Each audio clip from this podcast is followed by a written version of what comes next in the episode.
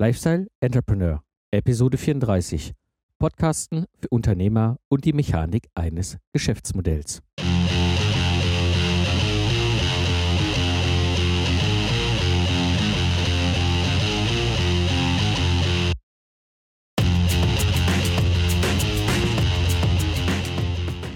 Hallo und herzlich willkommen beim Lifestyle Entrepreneur.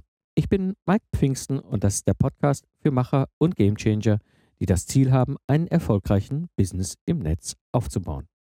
Ich gebe dir meine Erfahrung aus der Praxis für die Praxis, damit du erfolgreich und stolz bist auf das, was du erschaffst.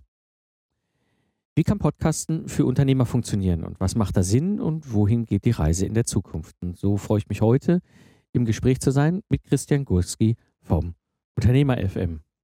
In dieser Episode wirst du erfahren, warum Podcasten für dich funktionieren kann und wohin die Zukunft geht.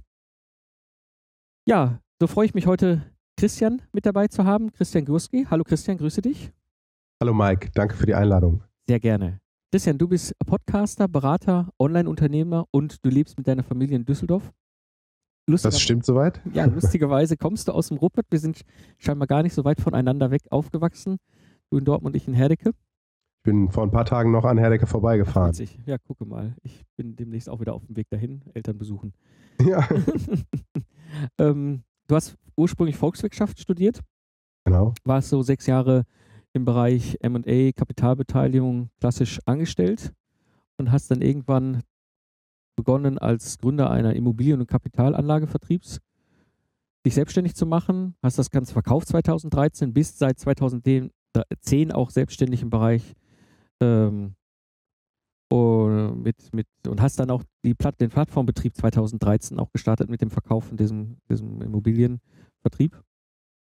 Ja, und bist jetzt unterwegs als Berater ne, für selbstständige Inhaber, Geschäftsführer, die so das Thema haben, Vertrauen für potenzielle Kunden aufzubauen, das Ganze zu pflegen und eben auch seit Juli letzten Jahres mit Unternehmer FM, deinem Podcast zu dem ganzen Thema. Und ja, es freut mich, dass du dabei bist. Finde ich richtig cool, mal einen Kollegen dabei zu haben, der in irgendeiner Form ähnlichen Werdegang in seinem Bereich geführt hat. Was mich interessieren würde, so als Einstieg, wie bist du so zum Podcasten gekommen und wie hat das dein Leben verändert? Ja, danke dir erstmal für die ausführliche Vorstellung und auch ich freue mich natürlich mit einem Podcast-Profi sprechen zu können. Ähm, die Geschichte ist äh, leicht und schnell erzählt.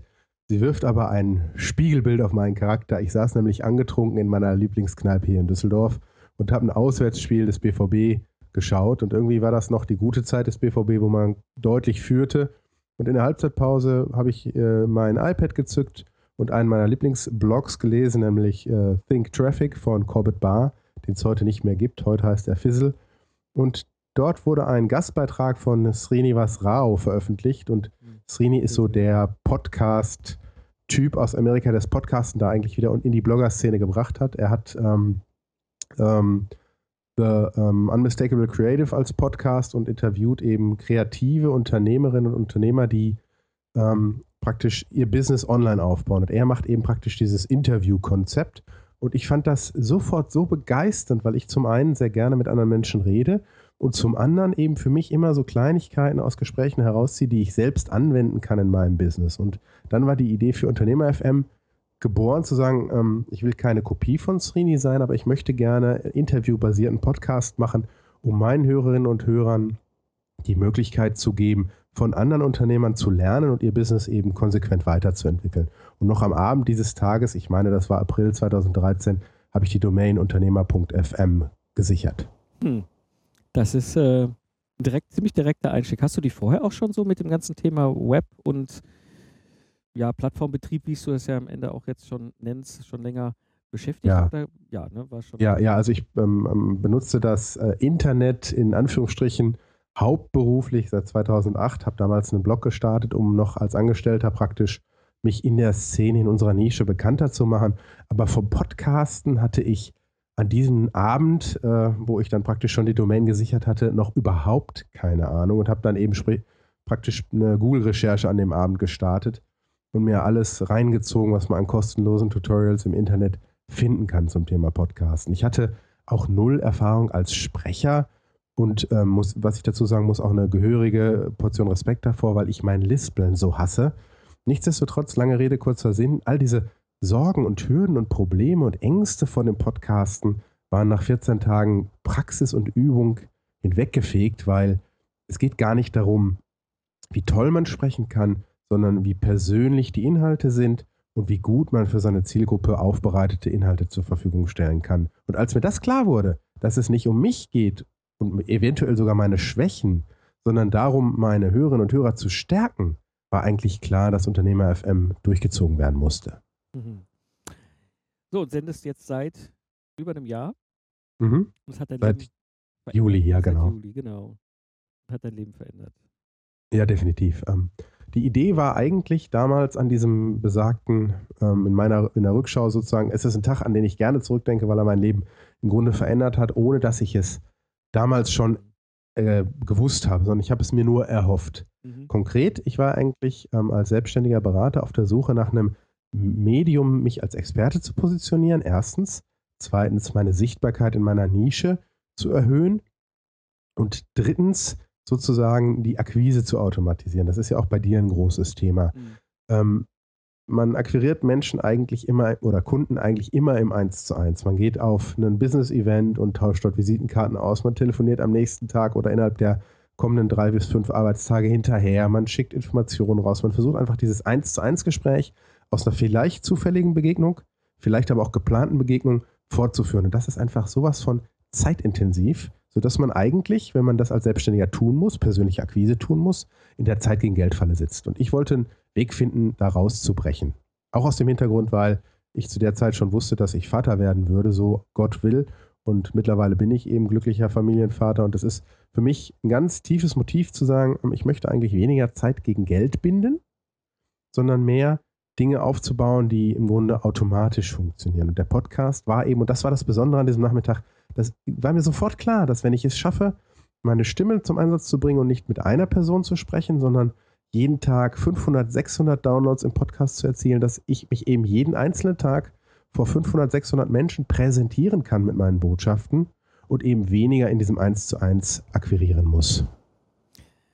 Genau, das ist, das ist ja das Spannende daran, das ist ja das, was ich auch an Erfahrung habe und nur bestätigen kann, eben diese Möglichkeit, du kannst mit dem Podcast und vor allem mit den Episoden eben halt Leute erreichen. Und das ist wie wenn du jede Woche einen Vortrag hältst vor ein paar hundert Leuten. Also das macht das mal im wahren Leben. Und äh, mhm. ich denke, uns ist beiden bewusst, was für eine Auswirkung, was für einen Hebel du da äh, generieren kannst. Genau, also diese Metapher, die du da verwendest, diesen Vergleich mit dem jede Woche einen gefüllten Saal zu haben, die trifft es eigentlich am besten. Warum ist jetzt aus deiner Sicht gerade Business-Podcasten, also sprich Podcasten für den eigenen Business, ebenso wichtig? Warum es so wichtig ist, ähm, dass ein eigener Podcast für das eigene Business wichtig ist? Ja. Mhm. Gerne. Also das ist allererste ist ähm, in, in, der Natur der Vertrauensbildung gelegen. Das ist es wir kein, äh, nichts stärker Vertrauen schafft oder Vertrauen zerstört als unsere Stimme. Man kennt dieses, der erste Eindruck ist wichtig, aber eigentlich psychologisch ist es der Eindruck, den die Stimme hinterlässt. Du kannst in eine Disco gehen zu einer Frau und sagen, ich weiß gar nicht, was ich sagen soll. Und es kommt so sympathisch rüber und der Klang deiner Stimme ist so selbstbewusst, dass trotzdem ein Gespräch entsteht. Wohingegen diejenigen, die sich einfach nicht, nicht sozusagen selbstbewusst präsentieren können, mit der tollsten Rede und dem besten Anmachspruch einfach scheitern müssen. Was ich damit sagen will, ähm, das Wie wir etwas präsentieren und vortragen, ist ganz wichtig und unsere Stimme ist das Medium, das unsere Persönlichkeit zum Ausdruck bringt. Und deswegen ist das Podcasten dem Bloggen überlegen, weil unsere Stimme schneller und einfacher Vertrauen schafft. Es ist direkt im Kopf des Hörers. Das zweite ist, die Expertenpositionierung ist so wichtig. Wie du gerade schon sagst, wenn ich, äh, wenn ich ähm, eins zu eins akquiriere, spreche ich zu einer Person, die ich als Kunde akquirieren will. Und während ich das tue, hört mich kein anderer. Beim Podcasten erzähle ich das 500, 600 Leuten jeden Tag oder jede Woche. Und ähm, diese Reichweite ist ganz wichtig für die Expertenpositionierung, weil ja etwas wie Mundpropaganda entstehen soll. Und wenn mich einer einem anderen empfiehlt, habe ich einen Vertrauensvorschuss und es ist leichter sozusagen ähm, in der Akquise dann den Auftrag auch zu gewinnen. Und die Basis für Mundpropaganda ist einfach die breite Masse, die über mich spricht. Und deswegen ist der Podcast ein tolles Hebelinstrument, das meine Botschaft schneller verbreitet, als ich das auch mit drei Sekretärin im Telefonsekretariat je könnte. Und das dritte ist, ähm, ähm, wie gesagt, praktisch, dass dieser Marketingautomatismus dahinter steht. Die Stimme transportiert unsere Persönlichkeit, eins. Zweitens, ähm, die, die Reichweite der aufgenommenen Tonspuren ermöglicht uns einfach eine Sichtbarkeit. Und drittens, diese Call to Action in dem Podcast, vielleicht sprechen wir gleich auch nochmal genau darüber, ermöglicht einen Marketingautomatismus, über den du auch schon gesprochen hast in deinem Podcast, dass die Leute von sich aus auf deine Webseite gehen, weiterführende Informationen finden und sich mit der E-Mail-Adresse eintragen. Du hast nicht einen Finger gerührt dafür und von da an praktisch baust du die Beziehung auf. Du tust nichts für die Akquise, es ist automatisiert. Das sind diese drei großen Vorteile und deswegen ist für mich ein Podcast in jedem Business wichtig, wo ein Anbieter seinen Kunden viel erzählen muss, bis es zum Auftrag kommt, wo viel Vertrauensarbeit geleistet werden muss. Und da ist der Podcast einfach das überlegene Medium. Ja, ähm, das kann ich absolut nur unterstreichen. Also das ist ja auch die Erfahrung, die ich habe, ähm, gerade wenn ich so Hörertreffen gemacht habe im Ingenieur-Podcast. Ähm, du sitzt da und dann kommen Hörer, du weißt nicht, wer kommt, kommen vielleicht zwei, es kommen waren mal 35 Hörer an einem Abend da. Mhm. Denkst du, wo kommen die alle her?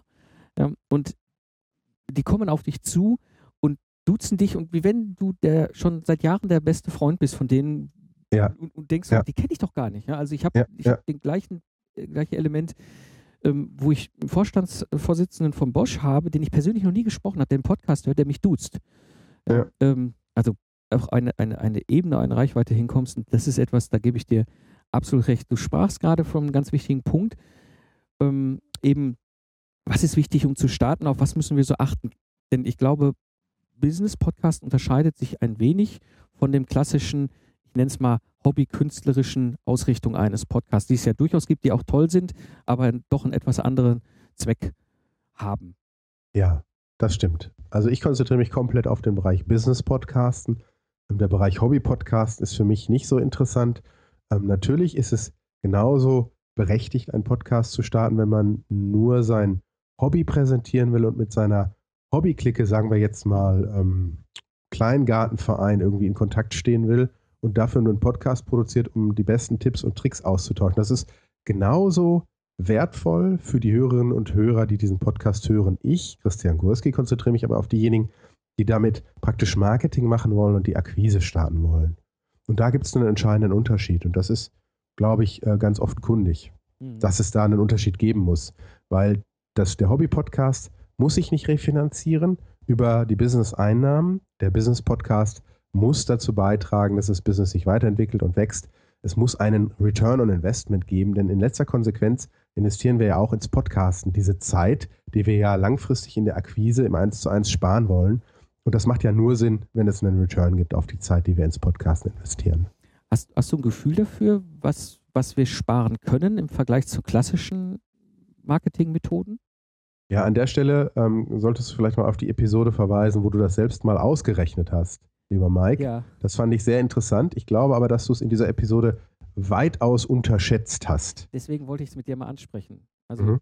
Ich glaube, du hast so ungefähr 18.000, 19.000 Euro im Jahr ausgerechnet. Das war jetzt meine ganz konservative Schätzung, ja. Mhm. Ja, also ich, äh, ich ähm, sehe zum einen, dass, dass das deutlich größer ist vom Vorteil. Vielleicht steigen wir da gleich auch nochmal ein, mhm. ähm, warum das sozusagen einen, einen mehrfachen Zinseszinseffekt bietet. Und zum anderen glaube ich, dass, dass der Effekt nicht in absoluten Euros gemessen werden kann, sondern je größer das Business schon ist, umso größer der Effekt ist. Das heißt, ich glaube, dass man das als einen Zinseszins betrachten sollte. Wenn ich schon eine halbe Million Umsatz mache, hilft mir der Podcast vielleicht zu 200.000 extra Umsatz. Wenn ich aber gerade als Gründer starte, hilft mir der Podcast gar nicht so sehr, 100.000 Euro Umsatz zu machen oder 50.000 Euro Umsatz zu machen, sondern überhaupt erstmal schwarze Zahlen zu schreiben. Das heißt, die Priorität als Startup, als Gründer beim Podcast ist eine andere, nämlich zu existieren. Mhm. Und wenn ich etabliert bin, ist die Chance eines Podcasts sozusagen den Umsatz zu steigern. Ich glaube, du unterschätzt es komplett, was du da ausgerechnet hast. Das war, wie du sagst, eine sehr konservative Schätzung. Aber ich saß auf meinem Sofa, hörte mir das an und sagte, das äh, ist wirklich zu konservativ. Ich will okay. jetzt, gehöre nicht zu denjenigen, die reißerisch auftreten, aber diese, ich glaube, 16.000, 18.000 Euro waren ja, deutlich ich, unterschätzt. Also sehr gerne. Freut mich sehr, dass wir uns darüber austauschen, weil es war jetzt einfach mal ein Versuch, sich an dieses mhm. Thema ranzurobben. Die Frage kommt ja. immer wieder auf mich zu, wahrscheinlich bei dir ähnlich. Ja, richtig. Ähm, was habe ich denn davon? Und ich habe das ja jetzt wirklich ganz banal ausgerechnet, habe gesagt, zwei Netzwerk-Events pro, pro Monat, ja, wo man abends mal hin, eine Stunde da und wieder zurück und vielleicht zwei Fachkonferenzen aus der Szene. Da kommt man halt auf seine Stunden, das macht man, multipliziert man. Ich habe jetzt einfach mal pauschal 100 Euro pro Stunde gesetzt, äh, wie auch immer man das rechnen will. Mhm. Ähm, interner Stundensatz oder so, keine Ahnung, aber einfach mal so hochgerechnet waren das eben, kam ich auf 18.000 Euro. Und ich bin völlig dabei. Das ist eigentlich viel mehr, was du sparst, beziehungsweise dieser Hebel ist viel größer. Aber die Frage ist eben, wie kann man ihn beziffern? Du saß da auf dem Sofa und sagtest, das ist viel zu konservativ. Wie würdest mhm. du versuchen, diese Zahl zu greifen? Ähm, das kommt darauf an, ob ich ähm, ein klassisches Business betreibe, also zum Beispiel eine Steuerberatungskanzlei betreibe, mhm. oder ob ich ein Online-Unternehmer bin, also zum Beispiel eine Buchhaltungssoftware ähm, anbiete für Leute. Also ob ich ein skalierbares Geschäftsmodell habe oder ein nicht skalierbares Geschäftsmodell. Das, was du kalkuliert hast, gilt für die nicht skalierbaren Geschäftsmodelle, wo ja. ich meine Arbeitszeit in die Kundenbeziehung investiere, sowohl in die Akquise als auch schließlich in die Rechnungserstellung, also in die Leistung, die in Rechnung gestellt wird. Und wenn du dann mit 100 Euro rechnest, kommst du auf diese Zahl. Du hast das richtig gerechnet. Nicht, dass jemand glaubt, ich würde jetzt praktisch deine mathematischen Fähigkeiten in Unkenntnis stellen. Aber das Potenzial des Podcasts ist eben aus seiner nicht skalierbaren Tätigkeit, wenn man die einmal akquisitorisch so fundiert hat, dass man immer genug Kunden hat, dann den nächsten Schritt zu gehen und zu sagen, jetzt biete ich auch ein digitales Produkt an. Mhm. Und da beginnt diese Skalierbarkeit und das ist, kann auch im Kleinen schon sehr sinnvoll sein. Ich kenne ganz, ganz viele Menschen, die sagen, ich habe keine Idee, was für ein digitales ähm, Infoprodukt oder was für ein Online-Kurs ich anbieten kann. Und wenn man dann eine Stunde oder zwei miteinander netten Kaffee getrunken hat, dann ähm, ist es ein ganz anderes Bild. Also, ähm, wenn du ein skalierbares Geschäftsmodell hast, ist der Podcast einfach der absolute Wachstumstreiber, weil du eben ganz, ganz viele Dinge tun kannst, die nur Online-Unternehmer tun können. Hm? Zum Beispiel Einstiegsangebote machen, die keinen Gewinn abwürfen. Das kann man als, als Steuerberater nicht tun. Ich kann nicht eine Steuererklärung äh, für eine rote Null anbieten. Ich muss einen Gewinn einkalkulieren. Als Online-Unternehmer, weil ich keine Fixkosten habe, beziehungsweise Entschuldigung, natürlich nur kleine Fixkosten habe, aber keine variablen Kosten, keine Stückkosten habe, kann ich auch mal eine rote Null beim Einstiegsangebot kalkulieren, um einen Kunden zu gewinnen. Mhm.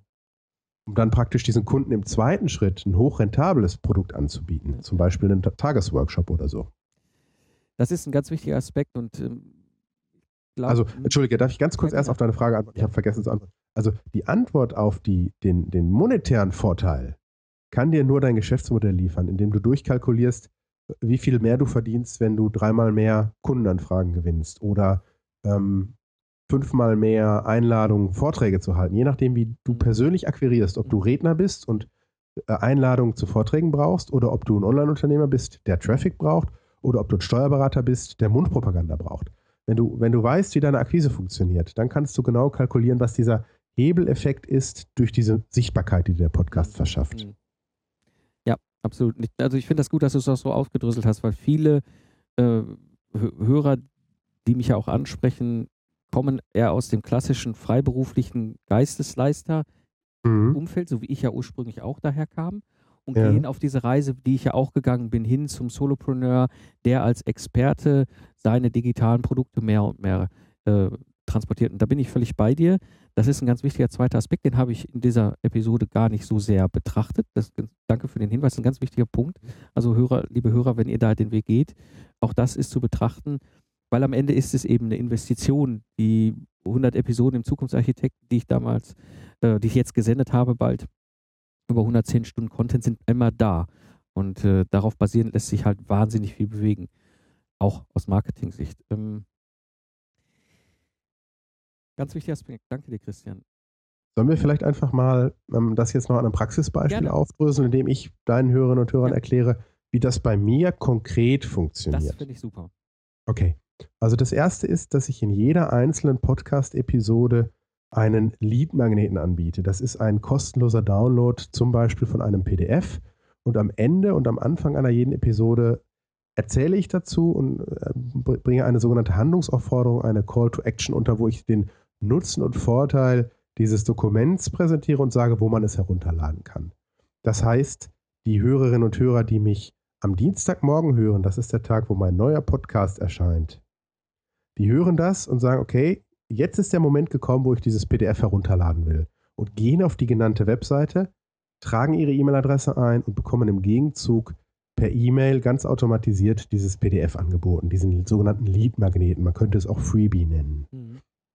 Der Vorteil 1 eines Podcasts gegenüber klassischer Akquise ist, dass dieser Kontaktaufnahme vollautomatisiert funktioniert, dank meiner E-Mail-Marketing-Software. Zweitens, diese Podcast-Episode wird immer im Internet bleiben. Für immer, auch in drei Jahren wird man das noch herunterladen können. Zum einen über Verweise in Social Media, zum anderen über die Direktzugriffe, weil die ähm, Shownotes zu den Podcast-Episoden ja Keyword-optimiert geschrieben sind. Das heißt, da entsteht der Zinseszinseffekt. Auch in die vor drei Jahren aufgezeichnete und veröffentlichte Podcast-Folge kommen immer noch Leute und hören dann zum ersten Mal diese Handlungsaufforderung, diesen kostenlosen Download anzufordern. Ich sammle also dauerhaft über eine einzige Podcast-Episode ähm, neue Leads und Kontakte. Und dadurch, dass ich neue Podcasts jede Woche veröffentliche, wächst die Summe an Möglichkeiten im Internet, meinen kostenlosen Download kennenzulernen und eben anzufordern. Das heißt, von Woche zu Woche steigt die Anzahl meiner sogenannten E-Mail-Subscriber, der Abonnenten der E-Mail-Adresse, weil ich jedes Mal diesen einen Lead-Magneten nenne und der für immer im Internet verfügbar bleiben wird, natürlich im Austausch zur E-Mail-Adresse.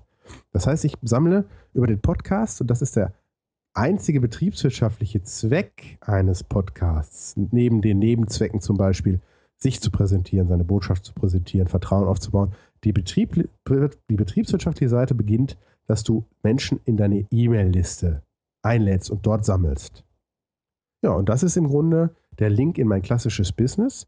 Dort bekommt jemand vorgeschriebene, vorgefertigte E-Mail-Sequenzen, sogenannte Autoresponder, eine Serie von E-Mails zwischen 3 und 15 E-Mails, die nur einen Zweck haben, nämlich dieses Kennenlernen ähm, zu verstetigen, aber, und das ist, das ist sozusagen der Nutzen für mich, auf einen sogenannten, ein sogenanntes Einstiegsangebot hinzuarbeiten. Das kostet vielleicht 14,95 und ist wiederum ein kleines E-Book oder ein Videokurs zu einem Thema, das 80 Prozent meiner Kundinnen und Kunden haben, sodass ich auch sicherstellen kann, dass ich der breiten Masse von Hörerinnen und Hörern das richtige Einstiegsangebot mache, weil es eben 80 Prozent meiner Kunden in der Vergangenheit gekauft haben. Und dieses Einstiegsangebot kostet nur 14,95. Mein Steuerberater könnte so ein Angebot nicht machen. Mhm. Hier kommt jetzt die Skalierung ins Spiel. Ich kann dieses Angebot machen, weil dieser Verkauf und die Auslieferung des Videokurses oder E-Books auch wieder praktisch ohne Stückkosten passiert. Ich habe also die 14,95 als Umsatz und kann damit Werbung bezahlen, zum Beispiel in Google oder in Facebook, um noch weiteren Traffic auf, meine, äh, auf mein Einstiegsangebot zu ziehen. Und dann ist es so, dass ich eine rote Null schreibe, aber jede Woche vielleicht 10, 20 neue Kunden gewonnen habe, die mein Einstiegsangebot gekauft haben. Ich habe noch nichts verdient, aber auch noch nicht einen Handschlag getan, aber 20 neue Menschen, die bereit waren, mir Geld zu geben. Und das ist ganz, ganz wichtig, online die Menschen über diese erste Hürde zu bringen, auch mal Geld für etwas bezahlt zu haben. Kostenlos im ist im Internet fast alles. Wichtig sind diejenigen, die bereit sind, dir ein paar Euro zu geben. Mit denen kannst du dann intensiver arbeiten zum Beispiel ein Webinar veranstalten, zum Beispiel ein Abendessen spendieren, zum Beispiel eben, wenn du in Hamburg bist, sagen, Mensch, liebe Hamburger Kunden, kommt doch mal vorbei, ich schmeiße eine Runde Bier. Mhm. Weil die Menschen haben schon Geld bezahlt und da ist es am wahrscheinlichsten, dass sie dir auch die großen Aufträge geben werden. Das war jetzt ganz, ganz lang. Ich hoffe, es war nicht zu lang für deine Hörerinnen und Hörer. Ich glaube, du sprichst einen ganz wichtigen Aspekt an. Das eine ist eben halt, wie kann ich den Kontakt aufrechterhalten und automatisiert. Das ist ja der e die E-Mail-Lead-Geschichte. Mhm. Ganz wichtiger Aspekt. Mhm. Super Empfehlung. Zweiter Punkt ist, und das ist auch eine Empfehlung, auch da immer wieder der Punkt, die Einstiegshürde. Ich rede gerne, man kann vom, vom Sales-Trichter reden oder Sales Cycle, wie man auch immer das nennen will. Mhm. Es gibt eine Phase, da kommt der potenzielle neue Kontaktkunde erstmal aus dem, aus dem Bereich, wo er dich nicht kennt, ja in den Bereich rüber, wo er dich überhaupt mal kennenlernt. Das kann über Facebook, Twitter, eine Google-Suche sein, was auch immer. Er wandert durch die Ringe, nenne ich es immer, immer näher ran. Aber er ist in der Zeit immer noch nicht Kunde, er ist nur Interessent. Ja, und ja, jetzt richtig. kommt der erste Punkt, jetzt ist er Fan geworden. Und wie wird aus dem Fan der Erstkunde? Und das ist ein ganz wichtiger Aspekt, gerade wenn wir über das Internet reden. Es funktioniert es immer sehr gut, wenn man anfängt, die kleinen Einstiegshürden macht und dann auch sieht, wer ist denn bereit, weiter da zu investieren.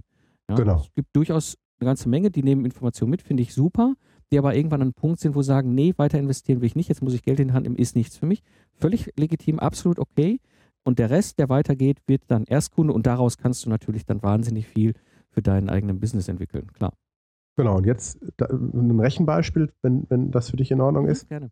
Nehmen wir mal ein Einstiegsangebot von 10 Euro.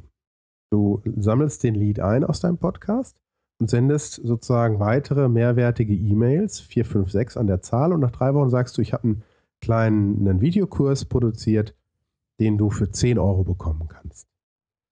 Ähm, du misst deine Conversions, wie man im Internet sagt, also die Erfolgs- und Abschlussquoten und hast zum Beispiel folgende Ergebnisse, dass 10% deiner Webseitenbesucher sich für deine E-Mail-Liste eintragen. Und von deinen E-Mail-Listen Adressen kaufen wiederum 10% dieses 10-Euro-Produkt. Das sind beispielhafte Zahlen, um leicht rechnen Ja. zu können. Dann kauft 1% deiner Webseitenbesucher dieses Produkt, nämlich 10% mal 10%. Genau. Macht 1%.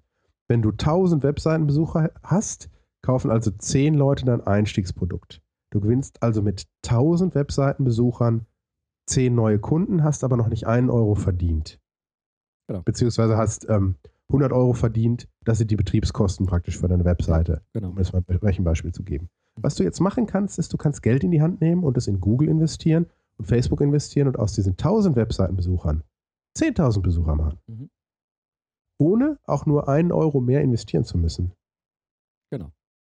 Und das ist diese Skalierbarkeit dahinter. Ja.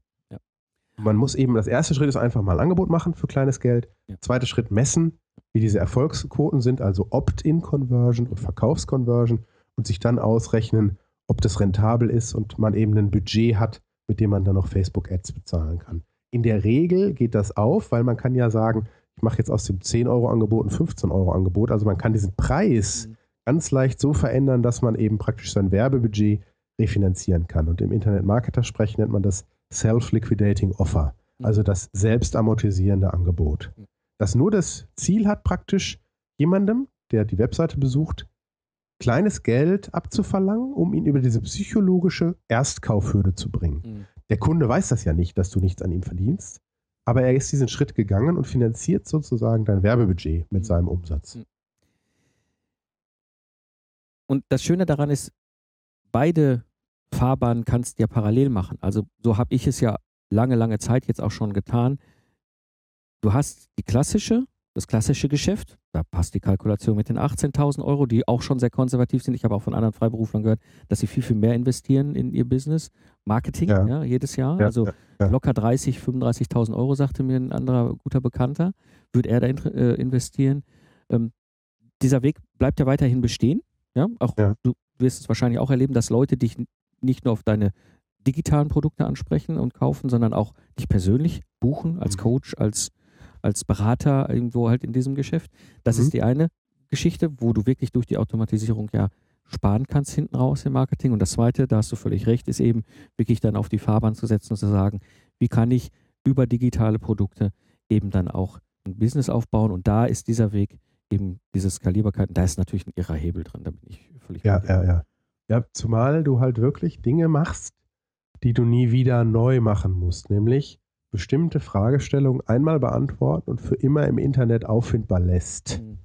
Du kannst, wenn ein Kunde dich anruft oder die E-Mail, eine E-Mail schickt, bei mir passiert zum Beispiel ganz oft folgendes, dass jemand äh, mich anruft und eine Sprachnachricht hinterlässt in meinem Telefonsekretariat oder mir eben eine direkte E-Mail schreibt und sagt, "Äh, ganz interessantes Geschäftsmodell, das Sie da verfolgen, ich habe es nicht verstanden. Mhm. Und dann verweise ich die Herrschaft auf eine Podcast-Folge, wo ich die Mechanik meines Geschäftsmodells Ja. erkläre Ja. und sage, okay, hör dir das mal an, das ist eine halbe Stunde und danach kannst du entscheiden, ob ich dir mehr dazu erzählen soll. Ja. Ja, und in der Regel kriege ich dann ein paar Tage später eine Antwort und sage, das ist ja hochinteressant. Mhm. Muss also diesen, diesen Effekt, den wir jetzt hier gerade besprochen haben, nicht nochmal und nochmal und nochmal in der Erstberatung oder bei einer Präsentation vor Ort erklären, sondern ich verweise einfach auf eine MP3, Mhm. Die die Leute sich anhören können. Wer sich die halbe Stunde MP3 nicht anhört, Mhm. der würde auch nach zwei Stunden Vortrag von mir nicht kaufen. Genau, genau. Ähm, äh, Das ist noch ein wi- wichtiger wei- weiterer Puzzlestück, wenn wir das jetzt mal versuchen, irgendwie in irgendeiner Form mal zu bewerten monetär. Mhm. Ich habe genau die gleiche Situation momentan auch. Es ist so, dass ein großer Automobilzulieferer mich angesprochen hat, hat gesagt, hier, äh, da gibt es einen großen Automobilhersteller in Norddeutschland, für den entwickeln wir gerade was und der kommt partout nicht aus dem Pushen mit seinem Lastenheft. Ähm, könnt, könnt ihr da nicht mal ran? Ja, ihr seid doch da Experten als Systemingenieur. Da habe ich gesagt, ja klar. So, und jetzt würde normalerweise im klassischen Business erstmal die Erklärerei losgehen. Ja, was bedeutet denn ein Lastenheft? Wie sind denn unsere Schritte? Was, was sind die Zwischenergebnisse und so weiter, bis man irgendwann an den Punkt kommt oder ich irgendwann an den Punkt komme und sage, und das kostet X. Ja? Mhm. Das heißt, die, allein die Investition dann in diesen konkreten Lead ist ja auch wieder wahnsinnig viel Erklärzeit. Und das genau. war total spannend. Der rief mich an, der Entwicklungsleiter. Also ich kannte ihn auch vorher persönlich nicht. Also auch da wiederum, dieser Hebel, Podcasten. Er hat ein unglaublich hohes Vertrauen gehabt, weil er meine Stimme kannte. Und äh, sagt zu mir, ja, das ist ein Problem und er hat mit denen auch schon gesprochen und so weiter und so weiter. Habe ich gesagt, ja, genauso hier wie Episode 94, da habe ich es ja mal aufgedröselt. Ja, genau die Episode hätte er nämlich gehört und genauso würde er es gerne anbieten. Und ich so, ja, machen wir doch so. Ja, alles klar, danke schön. Das Telefonat war Genau, genau, genau. Das ist, das ja. ist ein ganz konkretes Real-Life-Beispiel, äh, Example dafür, mhm. dass du, ähm, dass du einfach Dinge, die du immer und immer wieder erklären musst, nicht nochmal erklären mhm. Kannst sehr viel arroganter auftreten, wenn ich, hätte ich fast gesagt. Du kannst sagen, hör dir das an und dann sagst du mir, ob du das haben willst. Warum? Weil es nämlich in dieser Welt ganz, ganz viele sogenannte Kaffeetrinker und Informationssammler gibt, mhm. die sich mit dir auf einen Kaffee oder ein Bier treffen wollen, nur um dich zwei, drei Stunden lang auszufragen und noch ein nettes Gespräch zu führen. Ähm, in der Konsequenz, dass du eine kostenlose Erstberatung mhm. verschenkst. Mhm. Und das, da musst du als allererstes weg kommen. Du hast mehrere Möglichkeiten. Du akzeptierst es und fährst nach Hamburg, Frankfurt, München und präsentierst vor Ort einen halben Tag dein Beratungs- und Coaching-Konzept oder deine Dienstleistung und nimmst in Kauf, dass das Marketingaufwendungen sind. Das zweite ist, du gehst hin und sagst, ich brauche 3000 Euro für den Tag plus Spesen. Mhm. Du am Vorabend anreist und der mhm. ganze nächste Arbeitstag ist auch ruiniert. Mhm. Das kannst du aber in der Regel nicht durchsetzen, weil dich niemand kennt. Genau. Erst wenn du der führende und gefragte Experte in deiner Nische bist, der genug Mundpropaganda entfaltet hat, kannst du diese Arroganz entwickeln, zu sagen, weißt du was, da habe ich jetzt keine Lust drauf. Ich gebe mir 3000 Euro, dann mache ich es. Ansonsten arbeite ich lieber mit den ähm, Menschen, die mir empfohlen wurden oder die Kunden, die über Empfehlungen gekommen sind. Diese, diese, dieses, dieses Auswählen von Kunden können sich ja die allerwenigsten erlauben. Mhm. Und, äh, um das jetzt nochmal zu sagen, der Podcast gibt dir eben die Möglichkeit, diese Dinge einmal aufzubereiten und dann so arrogant zu sein, zu sagen, hör dir das erstmal an und wenn dir das gefällt, reden wir weiter. Ja. Du nimmst also sehr viel Arbeitszeit aus dieser 1 zu 1 Akquise. Mhm. Das ist genau das, was du gerade sagen wolltest, ne? Genau, das ist, genau, das ist, das ist im Grunde äh, auch das, was ich immer wieder auch transportiere hier im Podcast, dieses ähm, Leute treffen auf uns, auf die Podcasts mhm. und schon ganz vorne habe ich auch ganz, schon damals vor drei Jahren fast äh, beim, beim, beim Zukunftsarchitekten, beim Ingenieur-Podcast gemerkt, da treffen Leute drauf, die sagen, boah, der Mike, das ist ja völlig die Pflaume, das ist totaler Idioten, was der erzählt, ist totaler Schwachsinn. Die sind sofort wieder weg. Die habe ich nie gespürt, die waren nie da. Ja? Und mhm. die, die das interessant fanden, die sind dann mehr und mehr irgendwann auf mich zugekommen. Also für mich ist der Podcast auch so eine Art Sieb und siebt schon mal diese 80 Prozent, 90 Prozent raus. Und die, die dann überbleiben, sind Fans. Also ich habe häufig die Situation, dass nur noch Fans auf mich zukommen und sagen, boah, super Episode, genau das Problem kannst du mal einen Workshop moderieren hier in unserer Entwicklungsabteilung. Ja. Also das ist, das ist sehr häufig. Und dann verbunden, und da bin ich völlig bei dir, dann den nächsten Schritt zu gehen und zu sagen, digitales Business, also wie kann ich das dann auch noch digitalisieren? Super. Ja. Und ich würde das Wort Arroganz eher formulieren in Freiheit. Ja, wir haben damit die Freiheit zu entscheiden, muss ich das tun oder bin ich in der Situation zu sagen, sorry, ähm, irgendwo, ich muss halt meine Zeit begrenzen und einfach sagen, Dinge gehen nicht. Ja, ich bleibe trotzdem lieber beim Begriff Arroganz, weil aus Kundensicht derjenige, der abgelehnt wird, mit seinem Ersuchen kostenlos deine Zeit konsumieren okay. zu dürfen, der wird das sicherlich nicht darauf schieben, dass du die Freiheit hast, sondern er wird dich, er wird dich eben tatsächlich arrogant ähm, empfinden. Und das ist ganz wichtig in der Filterfunktion, dass wir auch Menschen vor den Kopf stoßen, die eben nur das Ziel hatten, unsere Informationen kostenlos zu bekommen. Und ähm, also natürlich ist Freiheit die Wahrnehmung, die ich selbst habe, zu sagen, ich mhm. muss nicht für dich arbeiten, mhm. aber ich will schon, dass die Leute sagen, ich bin wählerisch.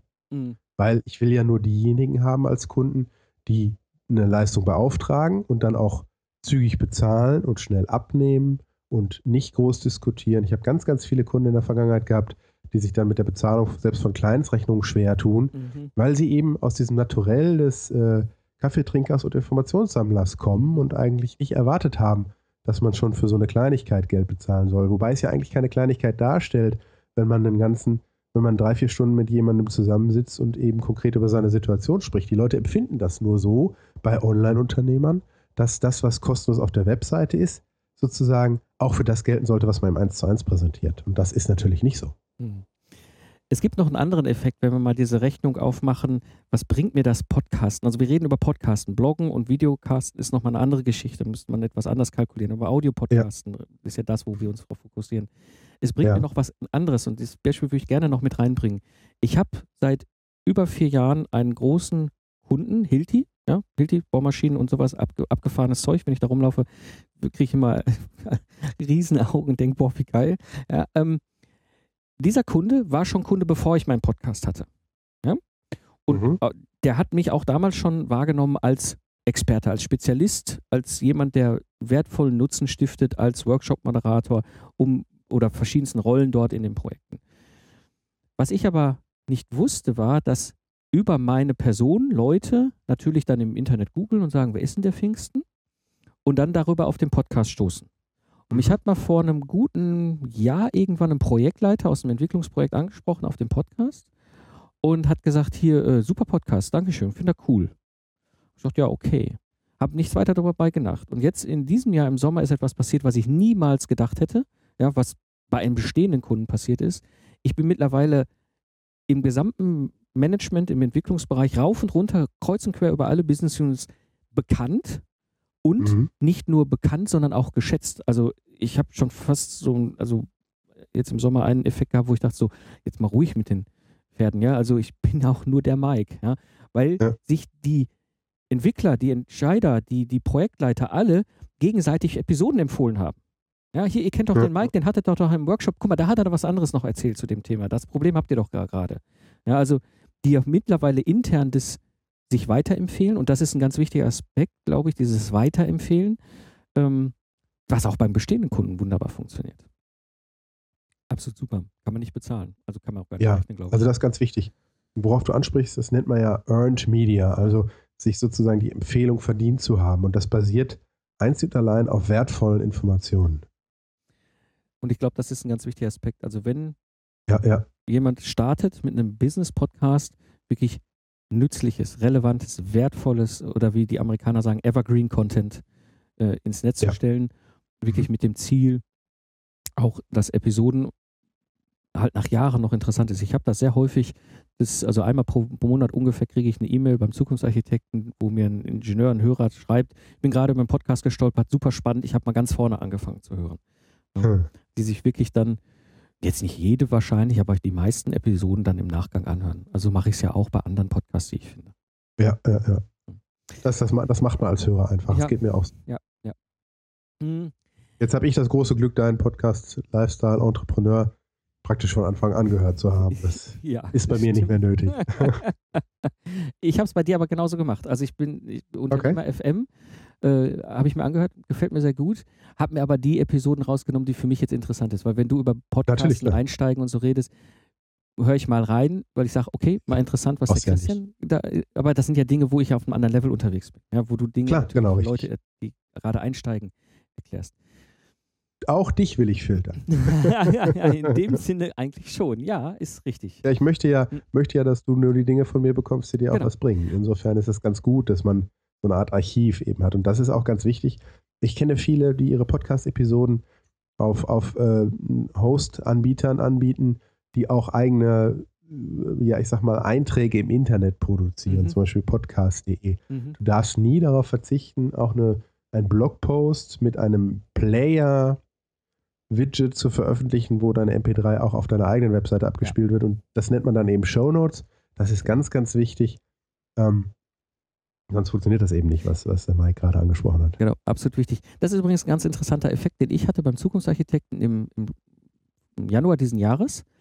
Hm.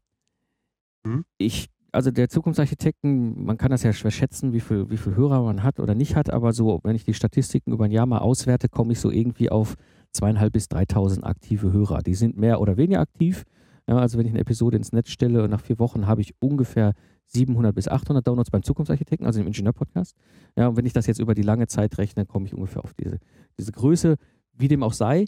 Ähm, was ich nicht berücksichtigt hatte, und da ist ein wichtiger Punkt, den du gerade ansprichst mit dem Player und den Show Notes. Ich habe dort in meinem Kontext anscheinend eine ho hohe Menge Hörer, die über die Webseite hören, die anscheinend über ihre Unternehmensseite mhm. ins Netz gehen und auf den Player drücken.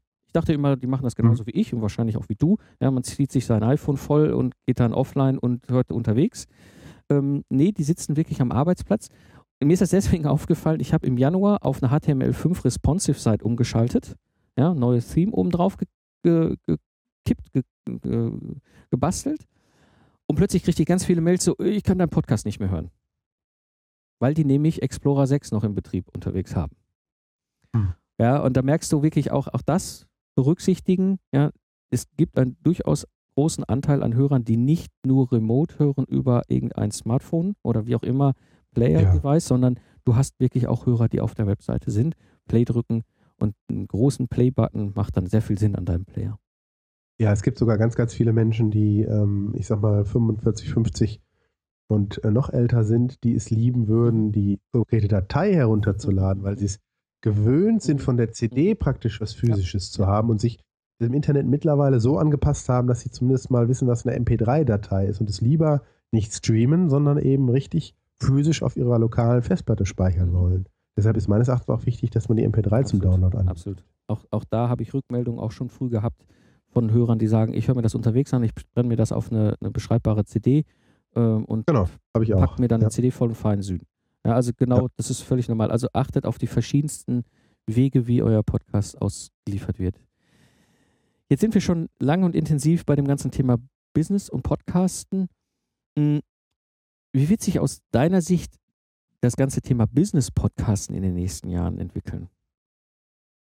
Ja, das ist natürlich die spannende Frage. Ich will eine Analogie ziehen. Es gibt immer noch Webseiten im Internet, auch in Zeiten von 1 und 1, äh, Drag and Drop, Suchmaschinen, unoptimierte Webseiten, Paketsysteme, gibt es immer noch Anbieter im Markt, die eine halbe Million Euro Umsatz machen und auf deren Webseite steht, hier entsteht in Kürze unsere Webpräsenz. Also, es gibt ganz, ganz viele Menschen, für die ist das Internet nur etwas für die jungen Leute. Und dementsprechend, insbesondere wenn sie etabliert sind, haben sie nicht den Drang und die Notwendigkeit, das aus Businessgründen zu machen, eine vernünftige Webseite aufzuziehen, die vielleicht auch mal mit E-Mail-Marketing arbeitet. Es wird immer einen Großteil von Menschen geben, die keinen Podcast betreiben, auch in der Branche, in der sich deine Hörerin oder ein Hörer, die uns jetzt zuhört, bewegt. Und das ist die Chance. Der Wettbewerb wird beim Podcasten kleiner bleiben als bei ganz normalen Webauftritten, weil es schon noch eine technische Seite gibt, die man meistern muss. Und diese 10, 14 Tage Arbeit muss man investieren ins Podcasten. Das heißt, das Wachstum vom Podcasten ist gegenüber Blogs, wo man einfach etwas schreibt und auf Publish drückt, ähm, beschränkt. Das ist die große Chance. Nichtsdestotrotz glaube ich, dass wir in Deutschland in den nächsten zwei, drei Jahren einen absoluten Boom ähm, von Podcasts erleben werden. Zum einen, weil die Anzahl der Online-Unternehmer und digitalen Nomaden rasant steigt. Und wer ein Online-Unternehmer ist, der muss meines Erachtens zwingend podcasten, weil er ähm, nur so die Möglichkeit hat, schnell eine Reichweite zu entwickeln, die der Blog nicht hat. Aber auch die etablierten Selbstständigen, wie der gerne von mir zitierte, zitierte Steuerberater, da wird es immer mal einen geben, der sich eine Nische in der Steuerberatungspraxis, zum Beispiel GmbH-Geschäftsführer, raussucht und dazu einen Podcast veröffentlicht. Und dann wird es wiederum Leute geben, die sagen, das ist toll. Ich, äh, es gibt so sozusagen so, so Trittbrettfahrer oder Follow-up-Mentalität, wo, wo praktisch einer in einer Nische startet und dann die anderen nachzieht. Das heißt, die Entwicklung wird von Branche zu Branche unterschiedlich sein, glaube ich.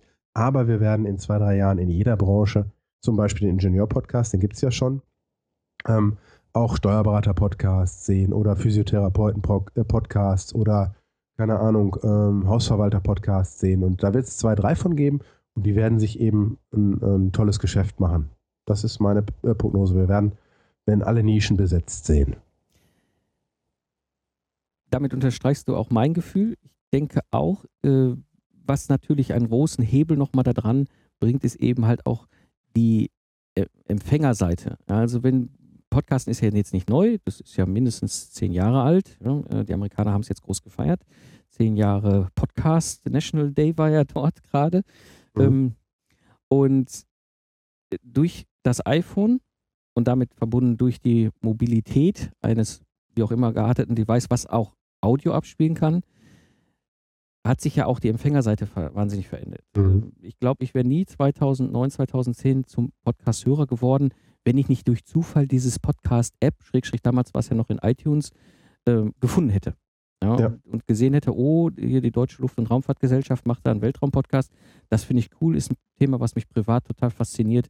Äh, mhm. Das kann ich ja auch noch runterladen. Es löst mir sogar ein Problem, mit, wenn ich unterwegs bin, dass ich einen Radiosender nicht kenne oder da was kommt, was mich nicht interessiert. Ähm, und es wird immer einfacher. Also ich habe jetzt relativ häufig im Moment gerade so die Situation, wenn ich mit Leuten zusammentreffe und die, mit denen halt ein bisschen drüber quatsche. Also ich hatte es jetzt gerade vor zwei Wochen ungefähr, äh, abends beim Freund auf dem Geburtstag zusammengesessen, sind alle selbstständig, alle Unternehmer, Solopreneur, Entrepreneur, Freiberufler, alles Mögliche waren da. Habe ich mich mit einem unterhalten, Bauunternehmer, ja, äh, großer Bauunternehmer hier aus Bonn. Ähm, und dann erzählte ich, was ich so mache und dann sagte, ah, das kann mein iPhone. Und dann habe ich gesagt, ja, hier, das, die App ist schon installiert. Ich richte dir mal meinen Podcast ein. So, dann mhm. kling, klang, klung, zack, hatte, oh, sagt er, was geht, wusste er gar nicht. Und ich glaube, mhm. diese Revolution wird das Ganze auch nochmal hebeln. Ja, Klar. Neben der Erkenntnis, aha, da ist für mich Musik drin, was Marketing, Positionierung, Business angeht, natürlich auch nochmal die Hörerseite, die ja. aufwachen also, wird. Wir sollten vielleicht auch noch erwähnen, dass Apple ein großes kommerzielles Interesse am Florieren der kostenlosen Podcasts hat und nicht umsonst in der iOS 8, der aktuellen Betriebssoftware, äh, ähm, ähm, äh, praktisch es verbietet, die Podcast-App zu löschen. Genau. Das heißt, die Podcast-App von iTunes ist fester Bestandteil eines jeden Apple-Produkts mit iOS 8. Und ähm, das ist genau das, was du sagst. Apple zwingt die Menschen jetzt, die ein iPhone benutzen oder ein iPad benutzen, ähm, Podcasts zu hören. Weil sie können die App nicht löschen, also irgendwann klicken sie dann nur darauf. Genau, genau. Und erkunden, was man damit machen wird. Genau. Ähm. Im Hintergrund ist, dass, dass Apple einfach neben den kostenlosen Podcasts, die wir produzieren, ähm, auch kostenpflichtige iTunes-Downloads in die Suchergebnislisten ähm, vermischt, sodass diejenigen, die nach meinem Podcast zum Beispiel suchen, auch ab und an bei einem entsprechenden Keyword mal einen 99 Cent Download angeboten bekommen. Und so refinanziert Apple die kostenlose iTunes-Plattform. Genau, beziehungsweise auch ihre ganzen Hörbücher und ihre ganzen genau. E-Books und also, also genau. den ganzen Buchbereich, den sie da genau. parallel haben. Genau. Also für Apple ist das ein riesiges Kundenbindungs- ja. und äh, Folgekauf-Tool und dementsprechend werden sie das wahrscheinlich immer kostenlos halten. Genau, sehe ich auch so. Und ich denke, damit verbunden werden früher oder später die anderen Plattformen nachziehen. Also bei Android ist es ja alles noch so ein bisschen, mhm. naja, sagen wir mal, Stiefkind. Ja, also einen vernünftigen ja. äh, Podcast-Player auf einem Android-Device zu finden, ist schon eine Herausforderung. Da, da ist, ist die Apple-Welt halt weiter, aber ich gehe davon aus, äh, da wird sich noch viel ändern. Und ich bin ja auch mit der Podlove-Szene eng verbunden und ich sehe, was da gerade passiert. Und Android ist halt der nächste große Sprung. Und dann reden wir über richtig viele potenzielle Hörer. Ähm, ja. Also ich glaube auch, dass, bei, ähm, dass die Tests, die Stitcher im Moment fährt mit dem Einbinden von Podcasts in Autoradios in den USA, ja. Wenn das erfolgreich ist, was ich glaube, dass wir das dann auch eben ab 2020 serienmäßig bei uns sehen werden. Das wäre dann meines Erachtens nochmal der riesige nächste Schritt. Das wird es natürlich dann nochmal äh, hebeln, weil dann hast du nämlich den Effekt, wie jetzt bei den älteren Ingenieurhörern, jetzt beim Zukunftsarchitekten, die sagen, ach ja, mh, ich äh, habe da noch so ein altes Nokia, aber so eine CD kann ich mir ja regelmäßig brennen. So, und die sitzen dann in ihrem Auto, drücken auf die App auf dem Display und sagen so, hü, ja, äh, ich will jetzt hier den Podcast hören. Ich bin mal gespannt, wie die Radiosender darauf ähm, reagieren werden, weil dieses, ja. ich sag mal, ähm, selbstbestimmte Hören wird mit Sicherheit vieles verändern.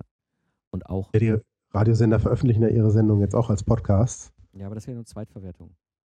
Richtig, aber das ist ja die einzige Chance, die sie haben. Sie können ja nicht verhindern, dass, ähm, dass praktisch Stitcher mit den Autoherstellern diese Deals macht. Genau. Also ich denke auch, da wird eine ganze Menge geben und da wird sich noch eine ganze Menge entwickeln. Ja. Zum Abschluss würde ich dir gerne die Frage stellen, was sind so deine drei Tipps, um einen eigenen Business-Podcast zu starten? Okay. Ähm, erstens, einen klaren Avatar, Zielkunden, Wunschkunden definieren. Also wer soll mich hören? Und dementsprechend sich ganz konkret sagen, äh, einen Zettel nehmen und eine Liste machen von Problemen, die diese Zielperson im Alltag hat. Und damit hat man dann auch schon gleich die ersten 10, 15, 20 Podcast-Episoden gestaltet, geplant, weil man ja anhand dieses Problemrankings, wie ich es immer so gerne nenne, genau weiß, was der Wunschkunde von mir hören will. Und dann, zweitens, wäre die Frage, sich mit der Technik auseinanderzusetzen. Jeder ist unterschiedlich prädestiniert und hat unterschiedliche Vorerfahrungen. Es gibt ähm, kostenlose Tutorials im Internet, die, die, sich mit der Technik auseinandersetzen. Es gibt äh, von dir, Mike, und von, von mir, Christian, eben Angebote auf unseren, auf unseren Produktseiten, wo wir, ähm, sagen mal, eine technische Einführung auch geben und auch in Podcasts ab und an darüber gesprochen haben. Also der zweite Schritt wäre, sich die Technik so sehr zu eigen zu machen, dass man nicht jeden, jede Woche aufs Neue äh, Berührungsängste mit dem Aufnahme- und Nachbearbeitungsprozess hat. Ja, und das dritte ist, diesen, diesen Podcast nicht einfach so zu starten, sondern sich sehr genau zu überlegen, wen man alles kennt und eine Liste von 100, 150, 200 Leuten aus seinem persönlichen, privaten und geschäftlichen Umfeld zu machen, die man in dem Moment, wo iTunes den eigenen Podcast freischaltet, anruft und anschreibt mit einem direkten Link zu iTunes und wirklich bekniet, eine Bewertung abzugeben, weil iTunes funktioniert über Bewertungen und äh, man hat in der sogenannten Startphase, die sich neu und beachtenswert nennt, in Deutschland sind es ungefähr drei, dreieinhalb Monate, hat man eben eine besondere Sichtbarkeit in iTunes, ganz vorne oben links. Und diesen, diesen, diesen, diesen Sichtbarkeitseffekt, den muss man triggern, indem man ganz schnell Bewertungen sammelt und dann muss man sich wirklich nicht zu schade sein, alle Menschen anzurufen und zu sagen, gib mir bitte mal eine positive Bewertung oder gib mir mal eine ehrliche Bewertung. Aber jeden, den man kennt, sollte man praktisch gezwungen und genötigt haben, eine Bewertung einzutragen. Wunderbar. Ich denke, an der Stelle haben wir einen runden Bogen gespannt um das ganze Thema Business und Podcasten. Wo finden wir dich im Netz, Christian? Ähm, mich persönlich finden alle unter christiangurski.com und ähm, ich habe einen kostenlosen Videokurs, wie man einen äh, eigenen erfolgreichen Podcast startet. Den findet man auf www.podcastcamp.com. Wunderbar. Dann würde ich sagen, an dieser Stelle vielen, vielen Dank, Christian, für dieses sehr, sehr spannende, sehr interessante Gespräch und den Austausch. Und Mike, ich habe dir zu danken für deinen Input. Immer gerne. Dankeschön. Gerne, danke dir. Ja, nochmal zusammenfassend. Ein Business-Podcast aufzubauen ist sehr hilfreich und du kannst am Ende damit nur gewinnen. Also mache den ersten Schritt. Alle Links und mehr Informationen findest du natürlich in den Show Notes unter lifestyleentrepreneur.de. Wenn dir der Podcast gefällt, würde es mich natürlich sehr freuen, wenn du ihn weiterempfehlen würdest. Und äh, an der Stelle würdest du uns allen gemeinsam helfen, hier die Community aufzubauen. Das war die heutige Episode des Lifestyle Entrepreneurs. Ich bin Mike Pfingsten und ich danke dir fürs Zuhören. Ich wünsche dir eine schöne Zeit, lach viel und hab viel Spaß, was auch immer du gerade machst. So sage ich Tschüss und bis zum nächsten Mal beim Lifestyle Entrepreneur. Thank you.